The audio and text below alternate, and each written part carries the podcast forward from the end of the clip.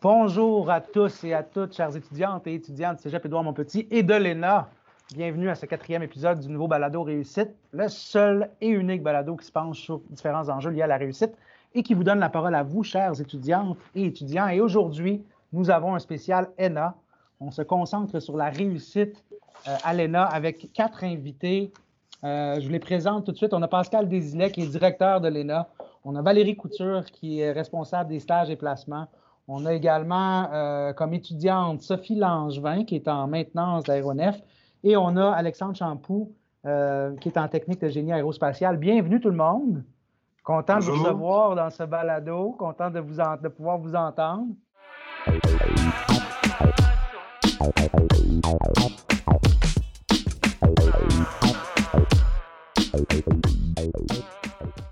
Je commencerai peut-être d'entrée de jeu avec euh, Pascal. Je ne sais pas si tu peux nous parler un petit peu de, nous situer un peu l'ENA, puis en parler euh, pour que les gens puissent euh, apprendre à connaître, pour ceux qui ne connaissent pas l'ENA, puissent apprendre à connaître un peu.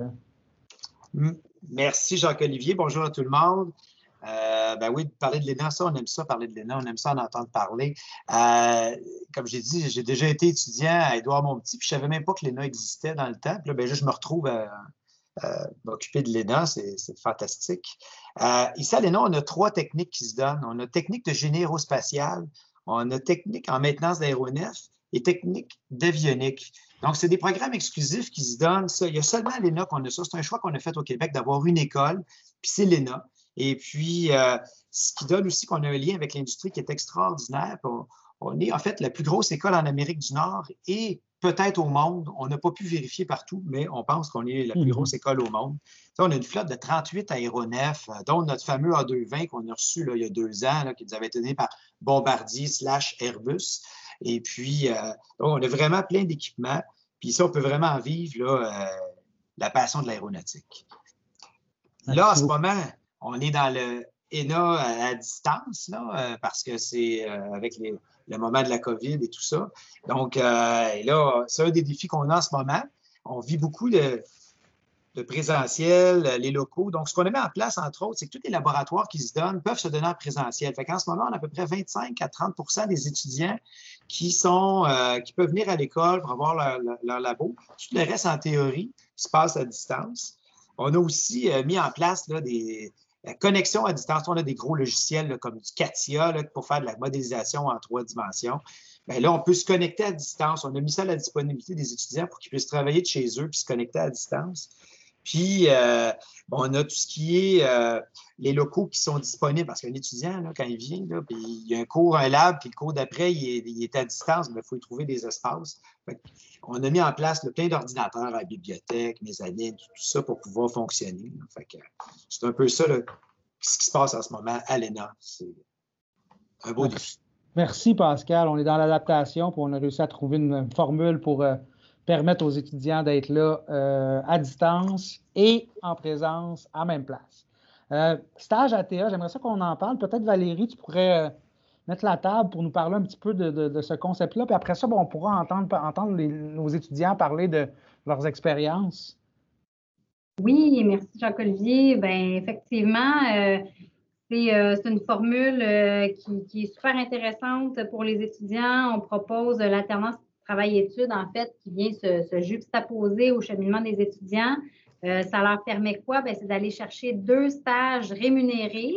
Oui, c'est rémunéré dans l'industrie. Oh. Euh, depuis euh, plusieurs années, l'ENA, on a des fidèles partenaires de l'industrie avec qui on collabore et qui offrent des milieux de stage super stimulants à nos étudiants dans les trois programmes. Donc, nos stagiaires ont pu bénéficier de cette opportunité-là euh, dans leur parcours. Puis, euh, on, leur passe la parole pour les entendre. C'est eux qui vont être en mesure d'enrichir tout ça. Oui, exact. Puis, euh, ben, je serais curieux, peut-être, on pourrait peut-être commencer avec Alexandre. Puis, peut-être au niveau de la motivation, qu'est-ce qui t'a motivé à intégrer le programme de stage ATE? Est-ce que tu connaissais ça avant? Est-ce que qu'est-ce qui t'a amené vers ça? Ah ben, euh, Jacques-Olivier, en fait, euh, j'ai entendu parler au, début du programme de stage ETL, puis j'ai trouvé que c'était vraiment une idée géniale parce que euh, moi, je suis en ingénieur aérospatial, évidemment, puis la beauté du programme, c'est que ça couvre toute une panoplie d'emplois sur le marché du travail par la suite, sauf que des fois, les étudiants, ils se perdent un peu dans, tous ces emplois-là. Donc, d'avoir deux stages rémunérés pendant, pendant mon programme à l'ENA, ça m'a permis un peu d'aller goûter un peu à l'industrie, à différents emplois avant même d'être sorti de l'école, puis de pouvoir m'aiguiller un peu de, ce côté-là. Donc, ça, c'est vraiment un, côté génial euh, du programme que j'ai bien aimé. Très cool, merci. De ton côté, euh, Sophie, ça ressemble à quoi, les motivations? Ben, en fait, euh, ça ressemble aussi à ce qu'Alexandre dit, mais pour ma part, ça a été beaucoup la partie pratique qu'on peut avoir dans, dans le milieu de travail, puis avoir cette expérience-là aussi à la fin de ton cheminement scolaire qui, peut te donner un, avantage euh, assez énorme quand, quand euh, tu es en recherche d'emploi. Clairement, surtout dans le contexte actuel. Hein? Oui. Puis parlant, du, parlant des expériences, toi, Sophie, tu es en, ce moment, tu es en stage, je pense. Là. Oui. Euh, c'est quoi les expériences que tu retires de, de, de, de cette, de, ce stage-là? ben, en fait, en ce moment, je suis chez Air Inuit, la division Hydro-Québec. Euh, basé à Montréal. Euh, puis, euh, en fait, on travaille, pour ceux qui connaissent ça, des Dash 8 300 et 400.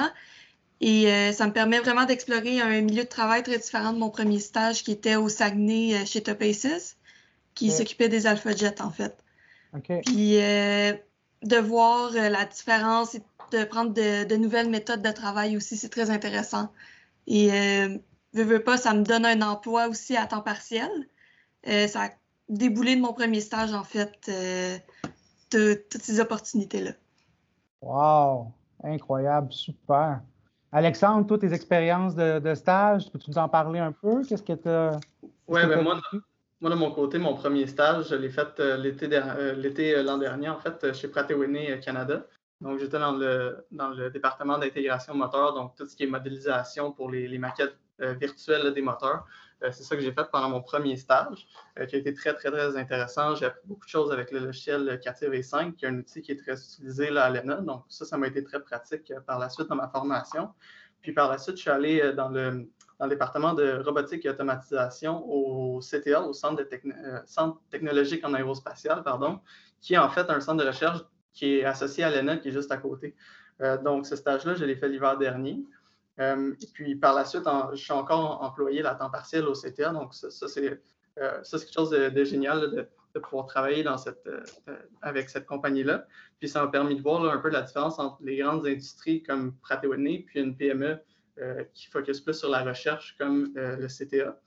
Puis aussi, le, fait de faire de la robotique au CTA, en fait, c'est un volet qui n'est pas encore très abordé dans le programme d'ingénierie spatiale. Donc, ça m'a ouvert toute une autre porte par l'industrie de la robotique.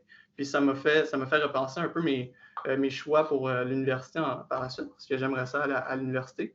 Donc euh, maintenant, je considère peut-être aller en, robotique, en, fait, en production automatisée à l'ETS suite à ce stage-là. Donc c'est vraiment quelque chose qui peut, changer complètement nos, choix, nos choix pour la suite. Tu as même participé à une compétition, je pense, en plus. Oui, oui, ouais, il y a eu une compétition de Robotfly à l'ENA. Et puis, mon expérience c'était en robotique m'a permis là, de, de m'aiguiller un peu pour cette compétition-là. Puis, finalement, mon équipe euh, a fini en première place. Donc, euh, c'est un, autre des atouts là, que, que, les stages peuvent nous amener euh, sans, sans qu'on y pense. Première place au Québec contre toutes les autres cégeps. C'est pas rien. Oui. Incroyable. Puis là, on voit l'humilité hein, quand même, l'Alexandre, qui, qui, reste. alors, ça fait partie aussi des valeurs qu'on développe à l'ENA. On reste humble c'est incroyable. Je vous écoute, là, c'est vraiment trippant de pouvoir cumuler l'académique avec les expériences de travail, de créer des contacts dans l'industrie, de redéfinir un peu votre parcours. Euh, tout ça, c'est ultra riche. Puis, tiens, ça m'amène à vous parler un peu de réussite parce qu'on est dans un, balado réussite. Selon vous, l'alternance travail-études, quel impact que ça peut avoir sur votre, votre réussite? J'ai envie de dire votre réussite académique, mais aussi votre, votre, réussite personnelle comme, comme être humain comme personne? Peut-être on peut commencer avec toi, Sophie? Euh, ben, côté scolaire, en fait, euh, toute la pratique euh, reçue pendant le stage, ça se réapplique dans les cours, puis ça solidifie vraiment ce que tu apprends. mais aussi, ça te permet de remplir ton logbook, qui, qui, sont des tâches que, que, tu fais pendant que tu travailles. Donc, tu peux tout enregistrer ça dans un livre pour avoir une licence pour pouvoir signer les avions, en fait, plus tard. parce que les cours qu'on a à l'ENA sont régis par Transport Canada. Puis Si tu veux pouvoir euh, travailler sur les avions puis signer, il faut que tu aies ta licence. Puis donc, tes stages, comme Sophie, ça lui a permis d'accumuler déjà du temps avant même de finir qui vont permettre d'avoir sa licence plus rapidement. incroyable, c'est cool ça. Super. Euh, de ton côté, Alexandre, réussite versus ATE, c'est quoi les liens que tu peux faire? Comme je l'ai mentionné, d'un premier côté, euh, il, y a, toute l'utilisation des logiciels pendant les stages qui sont aussi utilisés à l'ENA. Donc ça, ça nous aide beaucoup euh, pour les cours par la suite. Puis il y a aussi tout le, côté d'organisation, travail d'équipe qu'on développe beaucoup, beaucoup euh, dans, le milieu, dans le milieu de l'industrie aéronautique, qui, est, vraiment un, atout incroyable à avoir. Puis après ça, de déjà sortir de l'école, puis d'avoir euh, ces deux stages-là sur un CV, ça, fait ça me donne une longueur d'avance. J'ai juste envie de rajouter euh, d'aller chercher aussi, d'aller se nourrir de l'expérience de ses collègues quand tu es en milieu de travail. Là, après ça, ça leur permet de se, développer comme futur professionnel. Tout le réseau de contacts qui, est tissé là, aussi euh, en lien avec ça. c'est plein d'atouts avec lesquels ils repartent de leur stage. Vraiment, vraiment trippant de vous entendre. Merci beaucoup d'avoir partagé ça. C'est euh, un beau, euh, quel beau parcours euh, que, vous que vous nous expliquez. Peut-être, Valérie, les étudiants qui sont intéressés à participer à, à l'ATE, comment ça fonctionne? On les informe, j'imagine, en début, en début de session. En fait, un peu comme Alexandre a mentionné au début, là, dans la première année de leur formation, à leur deuxième session précisément, ils vont entendre parler de moi par les réseaux, par, il va y avoir de la pub pour une séance d'information, puis c'est via cette séance-là qu'ils peuvent s'inscrire. Après ça, là, tout s'enchaîne, puis on, les, euh, on les prend en charge. Très cool. Le mot de la fin pour euh, Pascal? Merci, Jacques-Olivier. C'était vraiment intéressant de vous entendre, euh, Sophie et Alexandre. J'avais une ancienne vie, moi, avant d'être directeur de l'école. J'étais directeur général du CTA pendant 15 ans. Et puis, on en a pris beaucoup des stagiaires, euh, beaucoup, beaucoup de stagiaires de, l'ENA, entre autres.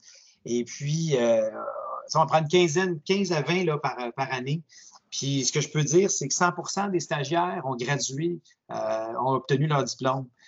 donc, c'est aussi une façon de valider sa passion, d'intéresser les gens, les jeunes à l'industrie. c'est une belle façon de réussir. Moi, idéalement, tout le monde ferait des stages. Euh, ça serait, je pense, une belle façon d'assurer puis euh, de valider la passion que les jeunes ont envers l'industrie aéronautique. Merci beaucoup à tout le monde, encore une fois, pour votre participation. Ça a été super stimulant, super intéressant. On vous souhaite une bonne session à l'ENA, une belle session malgré le contexte, beaucoup d'adaptation. Avec la gang que vous êtes, moi, je suis vraiment, vraiment pas inquiet. Alors, bonne session tout le monde. Merci d'avoir été là et on se revoit dans une prochaine balado. Merci.